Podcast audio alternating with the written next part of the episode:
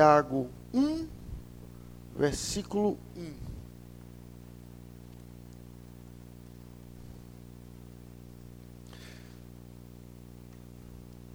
Leamos, pois, a inerrante palavra do Senhor que nos diz: Tiago, servo de Deus e do Senhor Jesus Cristo, as doze tribos que se contam na dispersão, saudações. Oremos. Senhor Deus, amoroso Pai, muito obrigado por essa manhã. Nesse momento, queremos te pedir a tua iluminação particularmente não apenas para esse estudo, mas para toda essa série em Tiago. Uma epístola tão importante, tão bonita, tão prática para nossas vidas no dia de hoje. Ó Pai, para que possamos aprender mais do Senhor através deste grande servo que foi o Tiago. Ó Pai, que o Senhor abençoe a mim, o Marcelo, o presbítero Marcelo, na apresentação do conteúdo, para que o teu nome possa ser glorificado e que possamos ver Cristo em cada página e, e na motivação para fazermos o que devemos fazer, como Tiago nos ensina. Pai, então muito obrigado por tudo. Em Cristo Jesus que nós oramos. Amém. Então, pessoal, veja. Como a gente vai estudar uma série, não é apenas um estudo em Tiago, é fundamental fazermos o que na teologia é chamado de introdução. Tá? Então, se algum dia você for para uma livraria evangélica e você vê um livro assim, Introdução ao Antigo Testamento, Introdução ao Novo Testamento, esse tipo de livro consiste basicamente em quem escreveu, quando escreveu, para quem escreveu e uma pequena divisão do livro.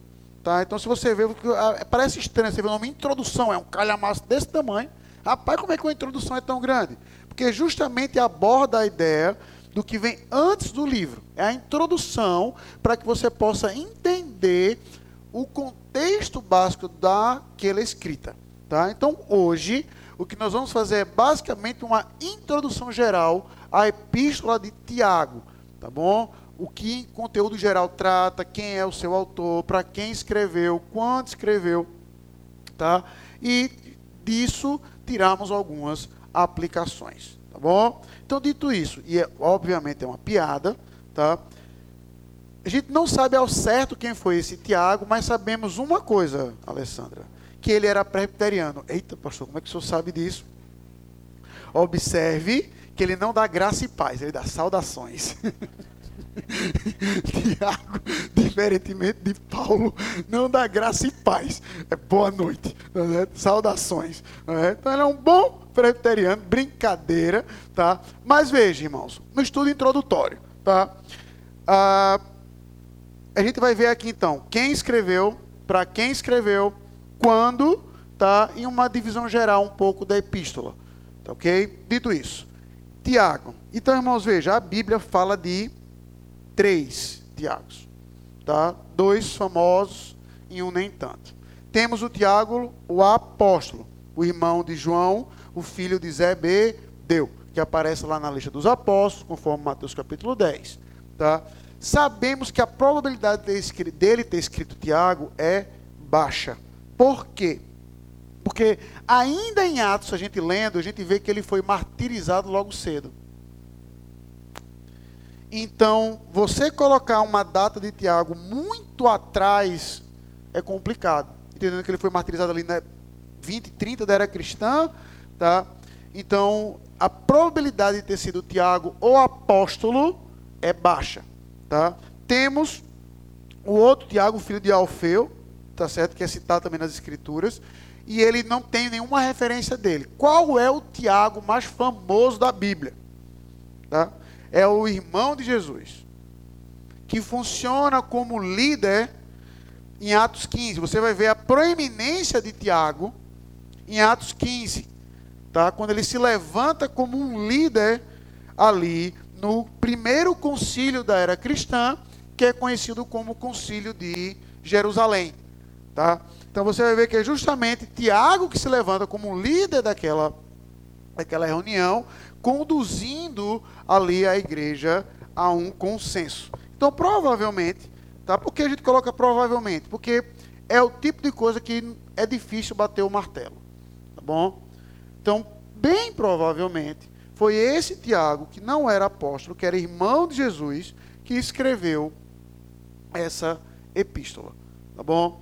Então, aqui eu já queria trazer uma rápida aplicação e, e na minha opinião, importante, eu vou pedir para algumas pessoas só para a gente ser um pouco breve.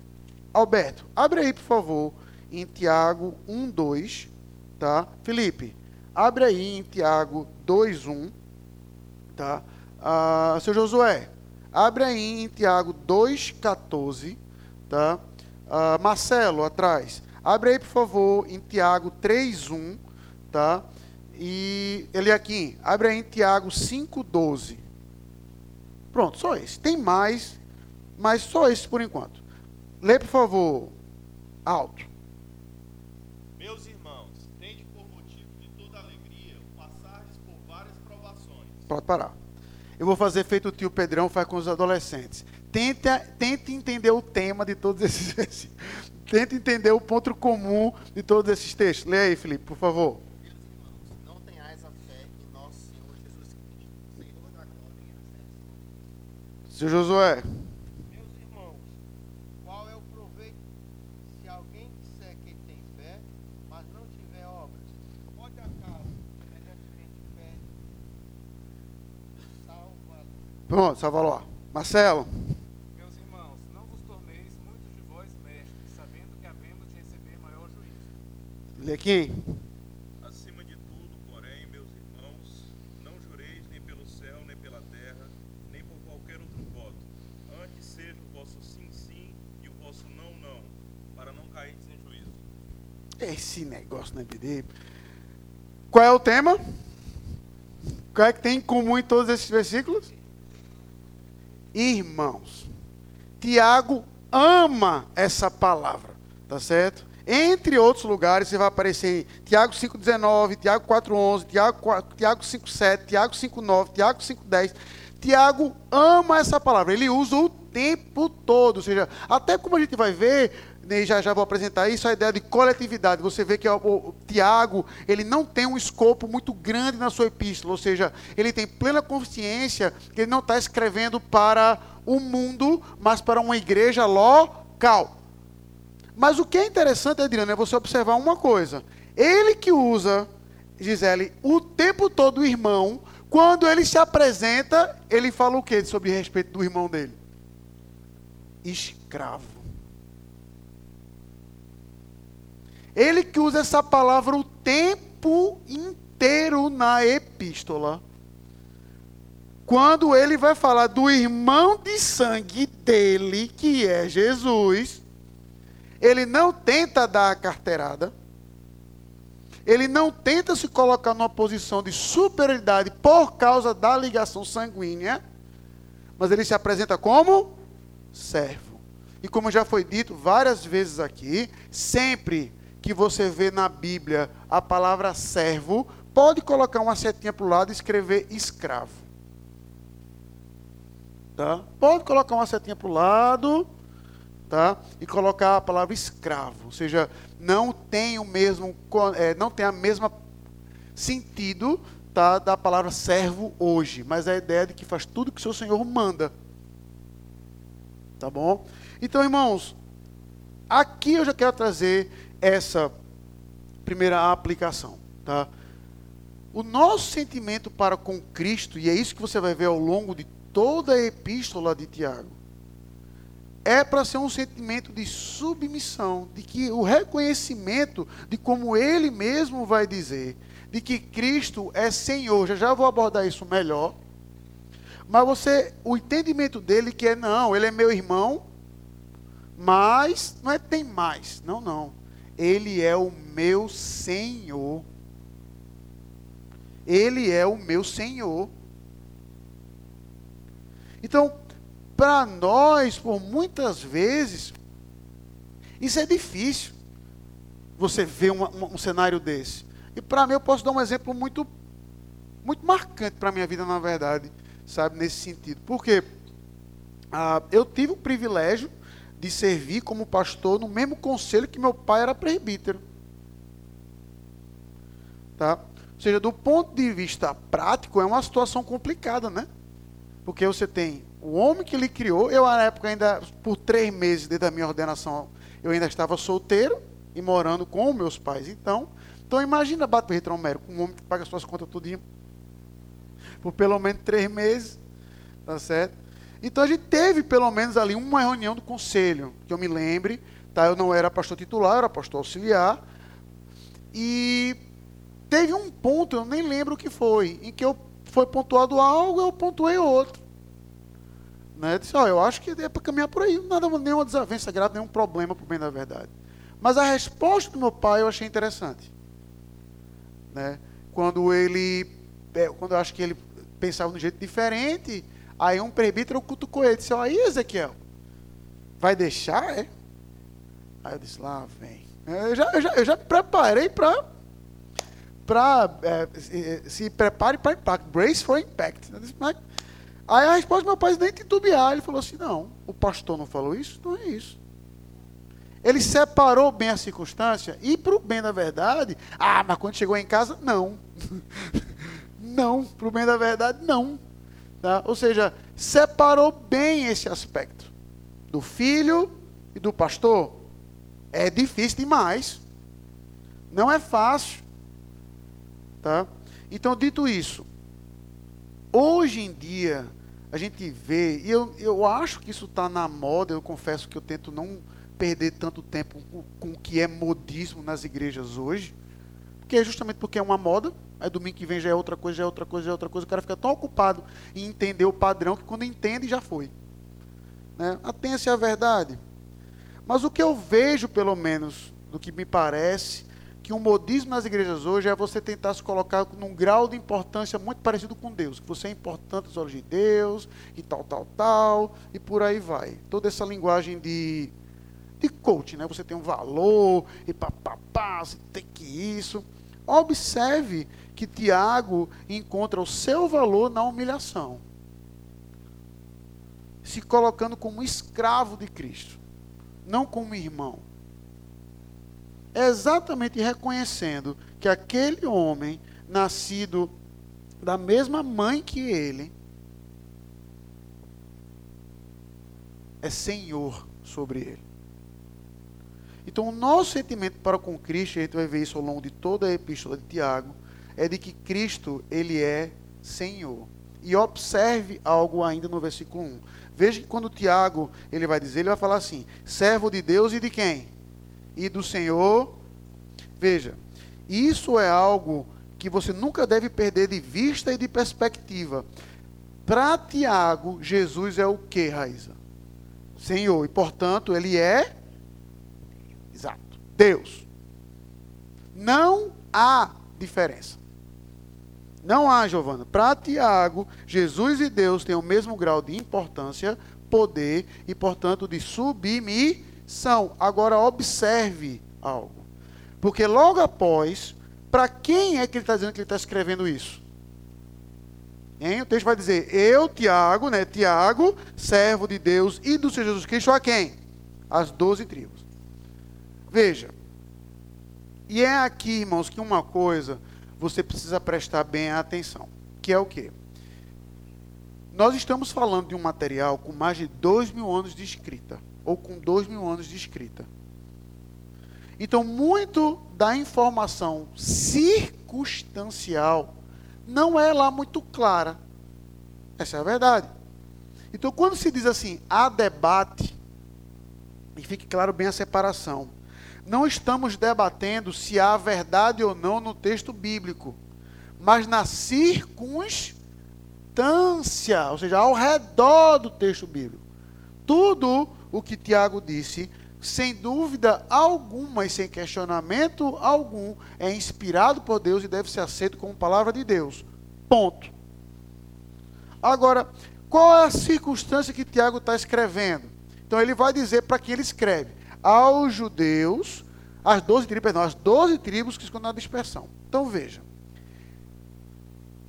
Quem são essas doze tribos? E aí veja, aí é o entendimento que há uma divergência na teologia. Alguns entendem que aí, abra sua, deixa marcado em Tiago, tá bom? Mas abra por favor sua Bíblia em Gálatas 6, 16. Alberto, abre Gálatas 6, 16. Felipe, abre por favor em 1, Corim, 1 Pedro, perdão, 2, avança uma página aí. 1 Pedro 2, 9. 9 e 10. Então vamos lá. Gálatas 6, 16 diz assim. Lê, por favor, Alberto. E a todos quantos andarem de conformidade com esta regra, paz e misericórdia sejam sobre eles e sobre o Israel de Deus. Então veja, quando o apóstolo Paulo vai se despedir dos Gálatas, tá? Uma igreja basicamente gentílica, ele usa o que para falar deles? Que eles são o que no final, Alberto? O Israel de Deus. Então veja, do ponto de vista teológico, como eu já expliquei rapidamente aqui um dia, no- na nova aliança, nós somos o Israel de Deus, não há dúvida nisso.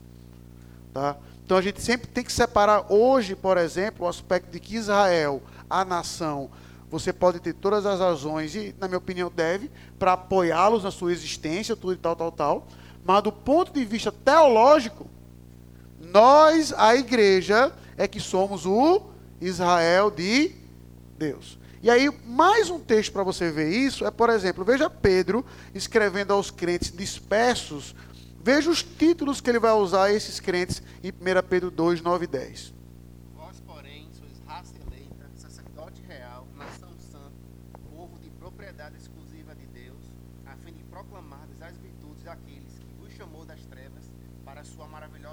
Então veja, se você tiver uma Bíblia de referência, se você olhar logo aí embaixo das suas referências bíblicas, você vai ver que é tudo referência falando de Israel. Isso aí é quando, por exemplo, o primeiro, nação dos sacerdotes, raça eleita, é justamente quando Deus fala com Moisés: Eu vos farei uma nação de sacerdotes. Antes do povo chegar na terra prometida, Adriano. E aí você vê Pedro se apropriando dessa linguagem para falar de quem? Da igreja. Então veja, não há nenhuma dúvida teológica de que no Novo Testamento Israel igual ao que? Igreja. Tá certo? Então, do ponto de vista teológico, não há nenhuma dificuldade nisso, Gabriel. Israel é igual à igreja.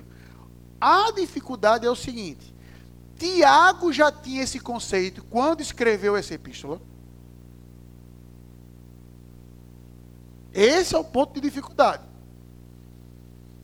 Tiago, ele já tinha esse conceito, aí tudo vai, aí entra o ponto de debate, tudo vai depender de quando o Tiago foi escrito. Se no início, ali da década de 40, ou já um pouco mais à frente, em 70.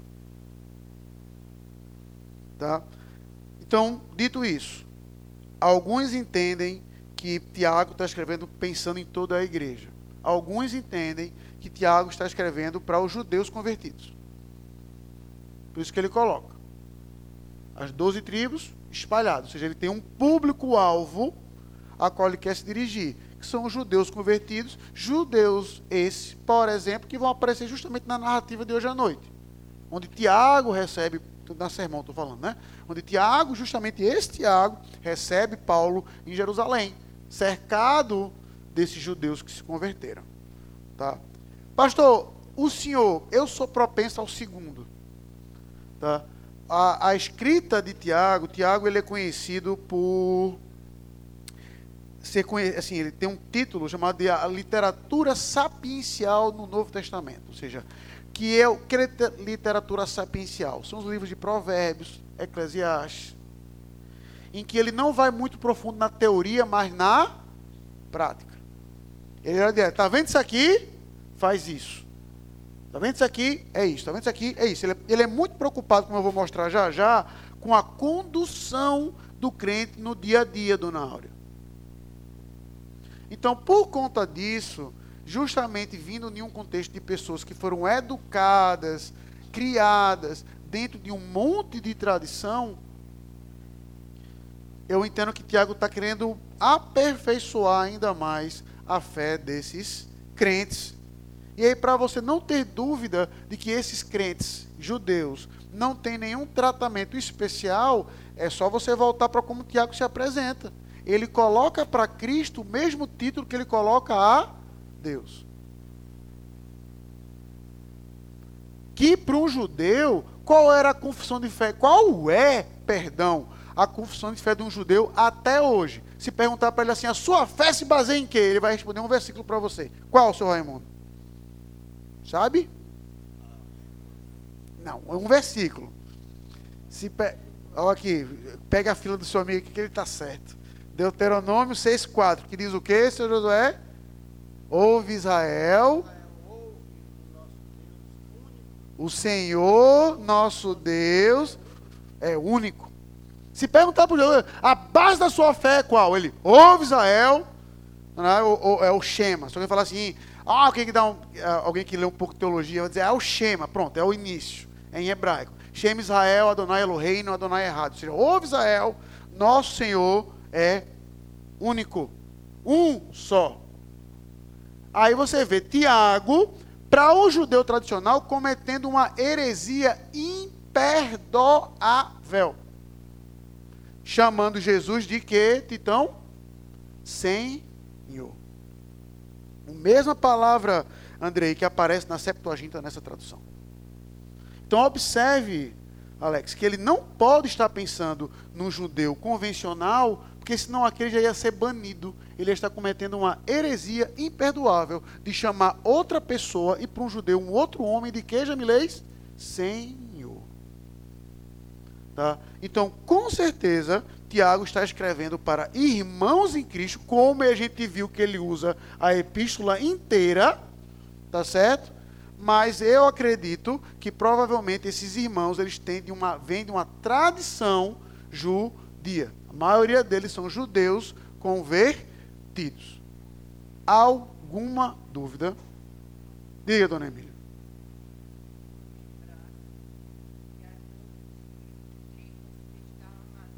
Não, eu vou chegar nisso já já. Calma, dona Emília. É, é, Calma. Então, sobre esse aspecto, alguma dúvida? Então vamos lá. Continuando. Aí veja que Tiago, então, vai dizer aonde é que essas tribos estavam. Tá? Então, e é aí, e aí uma explicação um pouco mais ampla, que Tiago, e aí vou assumir que tem pessoas novas na fé. Vá para o índice da sua Bíblia. Tá? Pode ir, sem medo de ser feliz. E se você souber de qual, não precisa. Tá certo? Mas vamos assumir que não. Vá para o índice da sua Bíblia. No Novo Testamento, a Bíblia de hoje mostra a divisão ou não? A, a tua mostra? Aqui é Kindle, não mostra. Essa daqui mostra? Mostra não. Tá certo? Então veja, o Novo Testamento é dividido de que forma? Os quatro primeiros livros são chamados evangelhos. Certo? Depois, eh, não, é, os quatro primeiros evangelhos. Os três primeiros sinóticos, depois o evangelho de João. Tá? Então, os quatro primeiros evangelhos. Atos é o livro histórico. Aí, de Romanos até Filemon, você vai ver aí as cartas ou as epístolas do apóstolo Paulo. Então, veja. Diferentemente dos demais, rapidamente aqui uma explicação. Paulo, ele escreve para indivíduos ou comunidades. Você pode ver. O próprio título da carta, seu Anderson, deixa claro para quem Paulo está escrevendo. A igreja que está em Roma, aos crentes de Coríntio, às igrejas da Galácia, aos crentes de Tessalônica, ao, ao amado Timóteo, ao Tito, meu filho na fé. Então veja aqui, você sabe para quem Paulo está escrevendo, certo? Aí, a partir de Filemon, você vai começar a ver não o receptáculo da carta. Veja que não tem Paulo, Paulo, Paulo 1, Paulo 2, Paulo 3, Paulo 4, Paulo 5, Paulo 6, Paulo 7, Paulo 8, Paulo 9. Tá certo? Mas aí dali para frente você vê uma mudança de padrão. Ao invés de colocar o receptáculo, Isabelle, coloca-se o nome do autor. Hebreus, que nós não conhecemos, o autor. Aí depois começa. Tiago, Pedro, João, Judas você vai ver o nome da pessoa que escreveu. Essas epístolas, elas são conhecidas como, aí só para escandalizar um pouquinho, epístolas católicas ou universais, tá certo? A palavra católica significa universal, tá? Ou seja, são conhecidas como epístolas católicas ou universais, em que o abrangimento dela é muito mais amplo do que do apóstolo Paulo. Ele não está olhando apenas para uma comunidade específica, mas aí volte para Tiago, como Tiago vai dizer, assim como Pedro também vai dizer em 1 Pedro 1, 1 e 2, aos crentes que se encontram na dispersão, aqueles judeus não estão mais debaixo do mesmo espaço geográfico, aquelas pessoas, aqueles irmãos em Cristo que não estão mais debaixo do mesmo teto, mas espalhados pela perseguição do Império Romano que começou a acontecer, tá?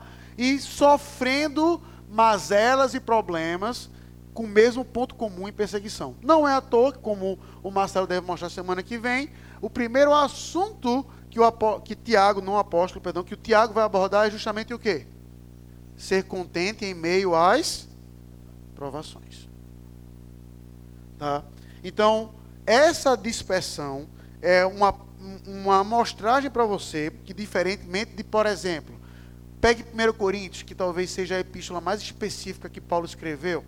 Ele diz no início, Amanda, como é que ele sabe daqueles problemas. Soube pelos da casa de. Ou seja, de Chloe, eles. Eu errei outro nome. Soube pela casa de Chloe. Então, uma pessoa avisa a Paulo dos problemas. Tem nome até o endereço. Aí ele vai, escreve, e é por isso que ele sabe de problemas específicos do tipo: mulher pode usar véu, não pode usar véu. Nem se preocupe que eu não vou responder isso hoje, não, tá? Não é do assunto de Tiago. Eu só estou mostrando como é diferente o grau de conhecimento, como é específico. Quando chega em Tiago, por natureza, ele é o quê? Superficial. Não no sentido de que ele é raso, mas no sentido de que ele tenta abranger várias coisas. Tá certo? Então, o fato de serem os crentes da dispersão, tá, nos mostra essa perspectiva, tá bom? De que é uma epístola universal, epístola católica, que Tiago vai tratar de problemas pertinentes àquela época e que, portanto, e a beleza até isso, é mais fácil de aplicar do que as epístolas paulinas, se você parar para pensar. Porque Paulo você tem que olhar muito para a circunstância e entender bem aquele aspecto. Enquanto Tiago, tá, você vai ver que justamente por ser geral, são situações gerais que nós podemos muito bem estar passando hoje. Tá bom? Dito isso. Veja, por exemplo, que Tiago, entre várias coisas, abra aí, por favor, em Tiago 5,14, e eu vou ler.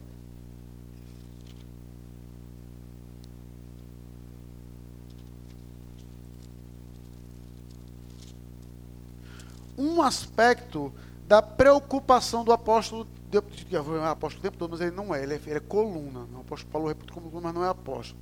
Tiago 5,14 diz assim: Está alguém entre vós doente? Chame os presbíteros da igreja, e estes façam oração sobre ele, ungindo-o com óleo em nome do Senhor.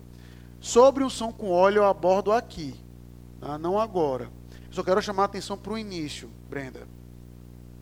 Veja como Tiago, apesar de estar escrito, escrevendo, perdão, para crentes que estão na dispersão. Uma coisa, Pedrão, fica claro para o apóstolo, para Tiago, tá certo? Que é o quê? Que aqueles crentes, apesar de dispersos, o que é que eles têm em comum? Óbvio, Cristo como Senhor, tá certo. Mas uma coisa mais prática. À luz desse texto que a gente leu. Hein, Diácono Danúbio? O que é que esses crentes têm em comum? À luz do versículo 14 do capítulo 5.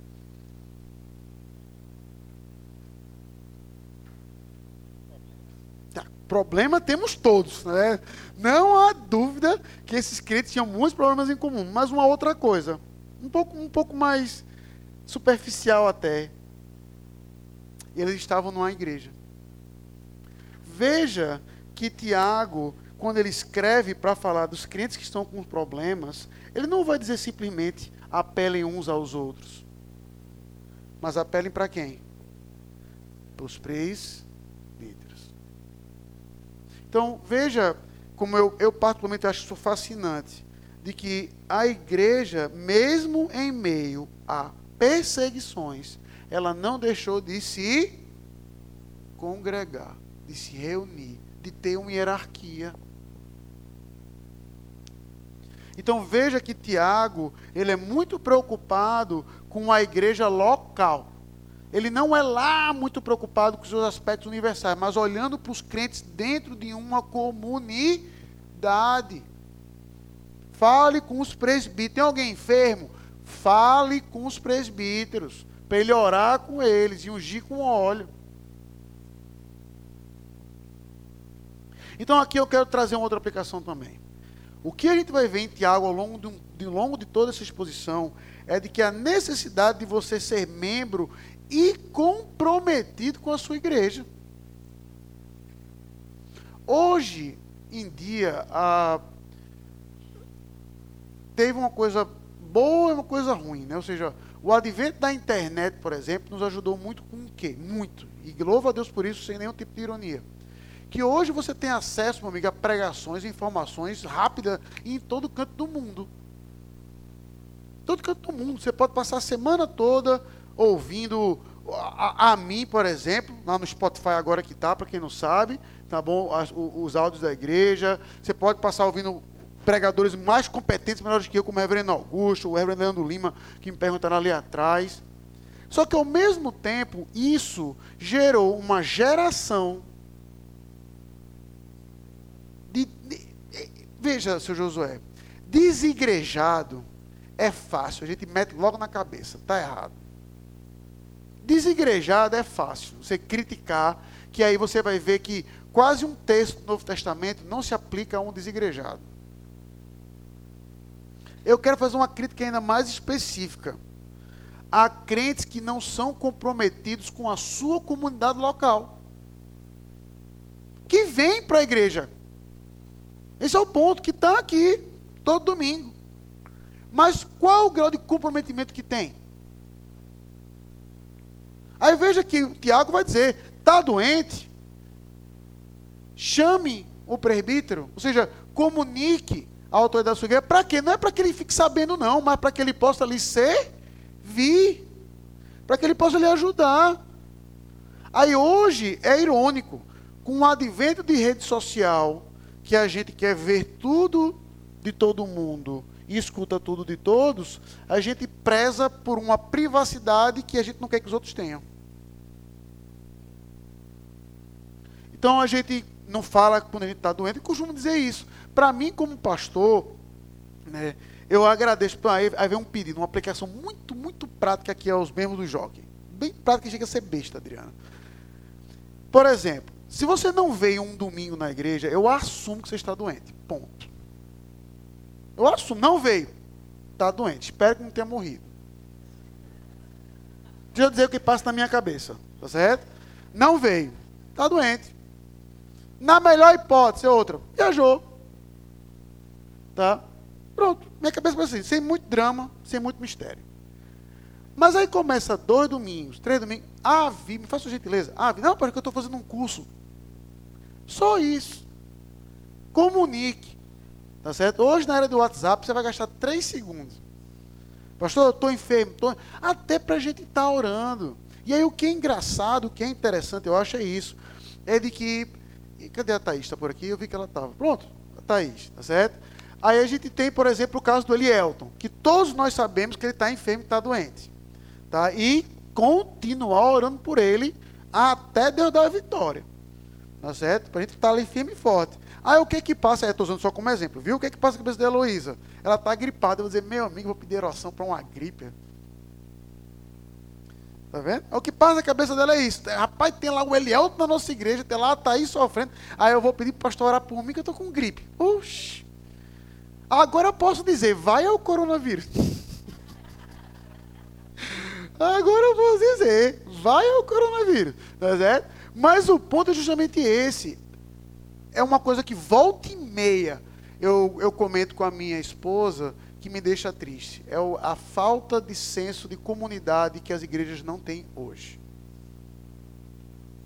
De poder servir ao próximo, de confessar o pecado um ao outro, de conhecer as autoridades da igreja, de chamá-las para ajudá-la no momento de necessidade, se envolver com a igreja local conversar com seu pastor, conversar com seu presbítero, conversar com seus amigos daqui da igreja, servi-los em meio às suas necessidades. Tiago ele é muito preocupado com isso, é por isso que ele o tempo todo fala irmãos, irmãos, irmãos, irmãos. E olha aí o contexto de vocês. Sirvam-se mutuamente. Então a, minha aplicação é muito prática. Sirva à igreja do Jockey. Aos membros da igreja do Jockey. Se comprometa com essa igreja, sendo você membro, obviamente. Tá? Uma coisa, e aí eu vou dedurar logo, se Josué, para o senhor me ajudar a vigiar. Viu, senhor Raimundo? Marcelo, presbítero Marcelo. Vê esses cabos da primeira igreja aqui. Tudo procurando namorada. Não, não fique vermelho, não. Tá certo? Viu? O presbítero Marcelo já está aqui, ó. Tá certo? O outro está aqui, o presbítero André está aqui. É. é. Tudinho. Igreja com mulher solteira que só, aí vem esses cabas para cá, seu Raimundo. Tá certo? Para tentar dar dor de cabeça para mim. Tá? Então, ou seja, é óbvio, brincadeira? Brincadeira não, mas. brincadeira não, né? Mas, tá? O ponto é, é óbvio que eu, por exemplo, não estou criticando isso. Acontece, tal, visitar uma outra igreja é bom também conhecer as outras igrejas, orar por elas, tá? Isso é óbvio que eu não estou falando desse tipo de prática, desse tipo é óbvio que não. O que eu estou colocando é para você em particular, que é membro do Jockey, que Quer ver? Eita, dona Zelene, a, a, lista de chamada aqui da, da sala. Vou fazer um teste. Vê, vê o problema, vou escancarar o problema com todo. Oxe, vê. Fazer a chamada já já. Quer ver? Ó. Vou escolher um aqui. Tá, tá, tá. Vou escolher alguém que está presente, né? Para também não ser demais. Cadê, cadê? Rapaz, é gente demais, não sei nem quem escolher aqui. Ah, já sei, já sei. Vamos lá. Não vou apontar para ninguém, não. Mas aponte aqui na igreja. Aonde é que está sentada uma pessoa chamada Roxilene? Ah, os adolescentes sabem. Cadê? Aquela senhora lá no fundo ali, ó. Tá vendo, Jean, quem é? Sabe quem é? Aquela senhora ali, ó. Levanta a mão, Roxlane, por favor. Aquela ali, ó. Mãe da Isabelle, que está ali do lado dela. Do Ian, que está do lado da Isabelle. Esposa do Roberto. Roberto, então, que agora que está fazendo o curso, trabalhando, perdão. Aí por isso que ele não vem alguns domingos, que ele está na outra cidade trabalhando. Tá? Então esse é o ponto. Conheçam as pessoas que você não conhece. Às vezes acaba o culto, você senta no seu lugar, conversa com a mesma pessoa. Gaste um domingo Converse com essas pessoas que você não conhece. Conheça-os. Envolva-se com sua igreja local. Tá? Esse é um, algo que Tiago vai nos mostrar. Por fim, tá? volte para Tiago 1 e aí rapidamente a gente vai ver três coisas aqui. E orar. Observe que Tiago ele é muito preocupado com um aspecto da vida do crente em duas coisas em particular para que ele tenha paciência e para que ele tenha uma vida de oração. E aí, para eu concluir, veja, por favor, como Tiago começa e termina. Veja como ele começa e termina. Veja os, mesma coisa do adolescente. Veja o tema em particular. Aí vamos ler a partir do versículo 5. Tiago 5 a 8, como tem aí, como obter sabedoria. Diz assim: Tiago 1, 5 a 8. Diz assim: Se, porém, algum de vós necessita de sabedoria, faça o quê? Que a todos dá liberadamente e nada lhes impropera e será concedida. Peça, porém, com fé, em nada duvidando. Pois, o que duvida, perdão, eu pulei. Leia do 2, vamos ler primeiro 2 ao 4, depois do 5 ao 8. Eu pulei, perdão. 2 ao 4. Meus irmãos, tende por motivo de toda alegria o passados por várias provações, sabendo que a provação da vossa fé, uma vez confirmada, produz o quê? Ora, a perseverança deve ter ação completa, para que sejais perfeitos e íntegros na deficiência. Então ele começa falando sobre paciência ou perseverança. Logo após, ele falar sobre o quê? Oração. Se porém algum de vós de sabedoria, peça a Deus, que a todos dá liberalmente, e nada lhes impropera, se lhe há concedida. Peça, porém, com fé, e nada duvidando, pois o que duvida é semelhante à onda do mar, impelida e agitada pelo vento. Não suponha esse homem que alguém que, perdão, que alcançará do Senhor alguma coisa, homem de ânimo dobre e inconstante em todos os caminhos. Então veja que ele fala sobre paciência e oração no início, certo? Aí veja como ele termina. Vai lá para Tiago 5, E aí a sessão é um pouco longa, mas permita-me ler tá, a partir do versículo 7. Sede, pois, irmãos, o quê? Veja que ele, quando ele vai concluir a epístola, ele aborda o mesmo assunto com que ele abriu. Sede, pois, irmãos, perseverantes, e no final ele vai usar a palavra paciência, tá? E aí, só para agilizar um pouco o tempo, vai lá para o versículo 13. Está alguém entre vós sofrendo, faça o quê? Então observe, Janiel, como Tiago, ele é muito prático na sua epístola de mostrar, e aí seria um resumo geral da epístola, bem geral da epístola de Tiago, que o, o que ele espera que o crente desenvolva na sua vida é, pelo, entre tantas coisas, mas pelo menos duas, que seria o quê? Paciência e oração.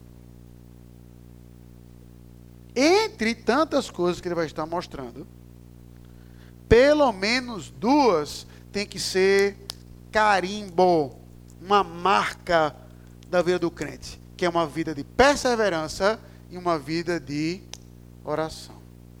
Então, tudo que ele vai mostrar, domínio com a língua, tá no início, quando ele vai mostrar a questão do cuidado com os pobres, de pureza na vida pessoal, é para que some a paciência e uma vida de oração. Tá? Ou seja, a sua língua, né, esse órgão tão pequeno como ele vai dizer, é com essa língua que você fala com Deus. Então tenha muito cuidado como você fala com o próximo. É justamente esse Senhor Jesus Cristo que nos faz passar por provação como ele mesmo passou. Então, como ele, persevere e tenha paciência. Então, a epístola de Tiago vai ser fantástica para a gente estar tá abordando esses assuntos, tá certo? de forma prática, direta e, como sempre, apontando para Cristo Jesus como sendo o cumprimento e o exemplo de todas as coisas da Escritura. Tá bom? Então, quem escreveu? Tiago, o líder de Jerusalém, o irmão do Senhor, tá? A quem? Provavelmente a judeus convertidos na dispersão, espalhados por toda a Ásia Menor, tá bom? E vendo, como nós vimos, que Tiago, preteriano, boa noite. É, saudações, tá? E aí só uma brincadeira que nos visita, tá? Alguém me perguntou, assim, pastor, sobre graça e paz, eu vejo que o senhor não dá, é errado, não dá, não tem nada de errado tá? Eu, eu apenas entendo, e é uma, uma interpretação muito, muito, muito pessoal da minha parte, que era uma linguagem escrita e não uma linguagem falada. Só isso.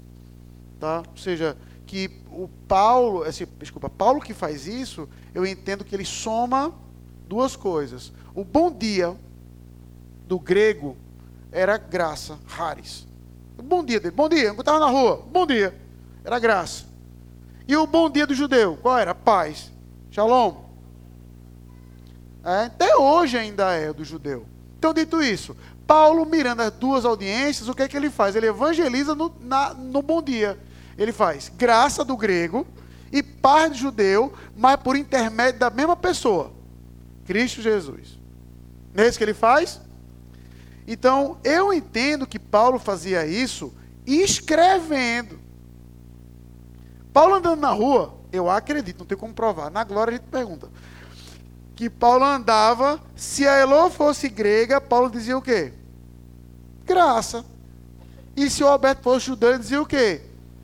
E eu, eu, eu sou recifense, ele falou o quê? Bom dia. Entendeu? Então apenas isso. Agora, se você tem o hábito de dizer graça e paz, continue. Tem absolutamente nada de errado. A única gentileza que eu peço é não julgue quem não fala. Pronto. Só isso. Mas se você fala, tem absolutamente nada de errado, permaneça na sua prática, você não precisa mudar por conta disso. né, até para concluir com uma piada, o pastor Augusto Nicodemos, na Congregação Fiel, ele não fez isso, né? Ele foi subir para pregar, aí ele disse: Saúdo todos com a graça e a paz do Senhor. E aos batistas e preterianos, boa noite. e aos batistas e preterianos, boa noite. Então, pronto, é, hoje para mim eu levo por esse lado, tá bom? Mas Deus nos abençoe e que em Tiago a gente possa estar aprendendo tudo isso que eu tentei ponto resumir. Diga, meu irmão Raimundo. Não é um indicativo que daquela luta dele de manter a igreja que estava surgindo, a igreja cristã dentro do judaísmo. Pronto, para quem não ouviu a pergunta do senhor Raimundo, pertinente é, quando ele fala 12 tribos, será que não era a luta de Tiago de manter a igreja cristã dentro do judaísmo? Veja, irmão Raimundo, eu, eu entendo que não. E vou tentar explicar o porquê. Porque para um judeu, e aí o texto de hoje que a gente vai pregar, que eu vou pregar, é um texto difícil, tá? Foi um texto que eu, eu, vou, eu vou usar a regra que eu volto e meia dou para os seminaristas. Você tem dúvida num texto? Pregue pouco para não dizer bobagem. Entendeu assim? Você tem dúvida? Não fale menos. E quanto menos você fala, você menos erra. Tá? Porque é um texto em que o apóstolo Paulo, aparentemente, eu acho isso, ele está fazendo uma coisa errada. Não que isso seja surpresa, afinal, Paulo mesmo, por exemplo, relata o erro de Pedro. E Paulo, eu entendo que ele errou, tá? Assim, ou no mínimo foi infeliz, com a sugestão de Tiago, quando ele vai fazer rituais de purificação pós a morte de Cristo, para evitar problema com os judeus. E a gente vai ver que a consequência não deu em nada, isso na verdade. Isso não anula uma linha, viu, irmãos, do que Paulo escreveu. Que fique claro. Uma linha, uma vírgula. Não anula, como não anula o que Pedro escreveu, nem o que Tiago escreveu. Tá? Mas o que eu vejo em Tiago, seu Raimundo, não é a tentativa de deixar o cristianismo dentro do judaísmo ou vice-versa. Até porque se você, se o senhor, perdão, continuar lendo Atos, de onde a gente vai continuar nos próximos domingos, o próprio apóstolo Paulo já chama aquilo de o caminho. O caminho, ele já começa lá em Atos a criar uma separação que Lucas vai apontando e Paulo já começa a incorporar essa linguagem. Nós do caminho, nós do caminho, nós do caminho. Então, o que eu entendo que o Tiago faz, ao invés de incorporar, é justamente evitar um preconceito maior em ambas as pontas. Porque a tendência do radicalismo é dizer, ser crente é isso aqui, e para o lado gentílico. E a tendência do judaísmo é dizer o quê? Ser crente é isso aqui. E dizer que é isso aqui. Não, Tiago vai dizer, não, é os dois. Ambos. Um foi criado numa tradição, outro foi criado em outra, mas ambos temos Cristo como Senhor e devemos ter a mesma prática em tudo na nossa vida. Em algum outro detalhe que vai ser diferente, mas é tradição, não é pertinente à salvação nem à conduta. Então eu não acho que é uma tentativa de manter, mas de mostrar do espaço e da abrangência da Igreja de Cristo neotestamentária, que aborda tanto judeus como gregos, como estrangeiros e por aí vai. Apesar de entender que o foco seria os judeus convertidos. Tá bom? Mais alguma dúvida? Danúbio e o seu Jesus ali, para finalizar. Diga, Danúbio. Tiago 2,2. Isso. Exatamente. Paulo pregava sinagogas, era o local de comum lugar daqueles crentes. Aí pausa. Deixa eu... E isso ele trata como irmão. Veja. E aí é um ponto, Belinha, que a gente não esquece. Que tem algumas coisas que. Eu vou dar esse exemplo também no sermão de hoje à noite, então não durma quando eu falar isso. Que a gente tem que ter paciência com os irmãos na fé. E em particular com os mais novos. Por exemplo, seu nome? Grace, você é de alguma igreja? Sou, sou da Presbiteriana em Caruaru. Ah, é? Coisa boa, por isso o sotaque é bonito, tá certo? Então vamos lá, tá? Eu não conheço a Grace, então por favor não se apresente mais que isso, só por exemplo valer, tá certo? Ela disse, sou da Pré-Perana em Caruaru, mas tá morando aqui agora? Seja bem-vinda, tá certo? Fique conosco, digo logo, logo propaganda, tá certo? Então veja, se a Grace aqui, vamos supor que ela se converteu domingo passado, meu amigo, eu não sei, eu não sei, estou conhecendo a Grace agora, da terra vizinha ali da Dona Emília, que é de Garanhuns. Tá? tá? E do seu Josias. Então, eu não sei do histórico dela. Então, quando eu for tratá-la, num primeiro momento, para eu não ter surpresa, é melhor tratá-la como? Como alguém inexperiente na fé. Se conversando com ela, falar assim, pastor, meu pai foi o pastor de Caruaru, nasci na igreja desde que fui batizado no oitavo dia. Vou dizer, graças a Deus. Aí eu automaticamente viro a chave e vou tratá-la como alguém madura. Mas a gente tem que ter paciência com os irmãos que estão se acomodando na fé. Quer ver uma coisa que volta e meia eu falo a frase, mas nunca expliquei, ou acho que já expliquei só uma vez, é quando eu chamo o terno de parafernália papal. Tá certo? Por que esse padre não usa terno, sim, né, no geral? Porque eu chamo de parafernália papal, alguém sabe? John Knox, tá? o fundador da igreja presbiteriana, quando ele foi começar a pregar, Lara, ele usava o quê? Batina. De padre. Usava batina, Andrei. De padre, igualzinho aos sacerdotes católicos. Aí ele falava: Eu uso essa parafernália papal para que os crentes chegando não se escandalizem com ver outra pessoa lá na frente. Então ele se acomodou aos mais fracos na fé. Então, se alguém achar que terno prega, eu boto terno para você, meu filho. Eu uso essa parafernália papal, como eu chamo. Tá certo? Por conta disso. Então, o ponto é esse. Certo? A gente tem que ter paciência com esses crentes que estão chegando, se acomodando, e em particular num período de tanto turvilinho que era esse, de perseguições, a revelação ainda estava em progressão, tá bom? Então, o aspecto de Tiago é mostrar, entre outras coisas, isso. Tá bom, Danúbio? Seu Jesus, e aí a gente encerra. E o próprio. Eu, por muito tempo não acreditou em Jesus? Veja, isso que você está dizendo, a gente não tem como provar. Por muito tempo ele não acreditou em Jesus. Não, não há referência disso nas Escrituras. Pronto. Tá? Não há nenhuma referência das Escrituras. Ao contrário, quando Tiago aparece nas Escrituras, já é como sendo o mediador do Conselho de Jerusalém. Entendeu? Então, que ele recebeu uma educação judia apontando para Deus como único Senhor, isso não há dúvida. Tá?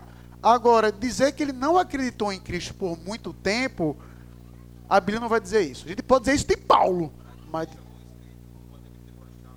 Não, não há. Não, não que ele tenha escrito.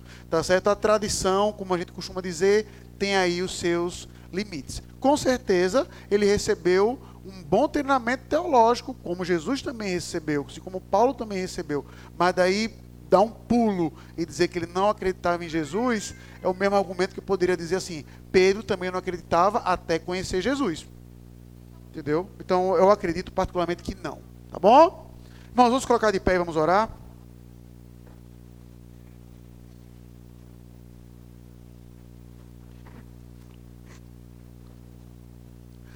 Oremos. Senhor Deus, bondoso Pai, muito obrigado pela epístola de Tiago, que nem de perto é uma epístola de palha, mas ao contrário, uma epístola sólida que aponta para o nosso Senhor Jesus Cristo, que mostra para a necessidade que um crente tem de ser paciente, perseverante e ter uma vida de dependência desse Senhor. Oh Deus, que mostra como todo o aspecto da vida do crente é importante, da sua língua, do cuidado para com os pobres, de cuidado com a sua pureza na vida pessoal, que nos mostra a necessidade de vivermos em comunidade para a honra e para a glória do teu nome, debaixo do mesmo Senhor que é Deus e Jesus Cristo. Pai, então muito obrigado, que o Senhor nos abençoe ao longo dessa grande jornada aqui, para aprendermos mais dessa epístola, para aprendermos mais do Senhor, ó Deus, e para vivermos de acordo com a tua santa palavra. Ele já abençoou Marcelo no próximo domingo, na, no início propriamente dito da epístola de Tiago, e que possamos ver a tua glória aqui em nosso meio. Nos traz em paz à noite para ouvirmos a tua palavra no texto de Atos 21 e que também possamos ver a tua glória tanto na mensagem como na celebração da ceia do Senhor. E em Cristo Jesus, nosso Senhor. Nós oramos. Amém.